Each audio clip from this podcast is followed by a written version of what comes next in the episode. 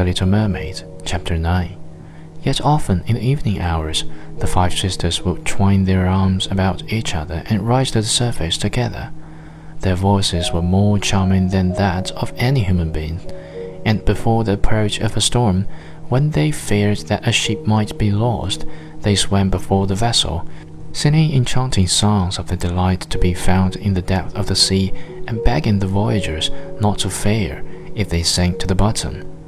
But the sailors could not understand the song and thought it was the singing of the storm. These things were never beautiful to them. For if the ship sank, the men were drowned and their dead bodies alone reached the palace of the Sea King. When the sisters rose, arm in arm, through the water, their youngest sisters would stand quite alone, looking after them, ready to cry.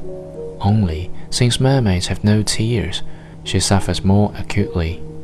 Oh, were I but fifteen years old, said she, I know that I shall love the world up there and all the people who lived in it.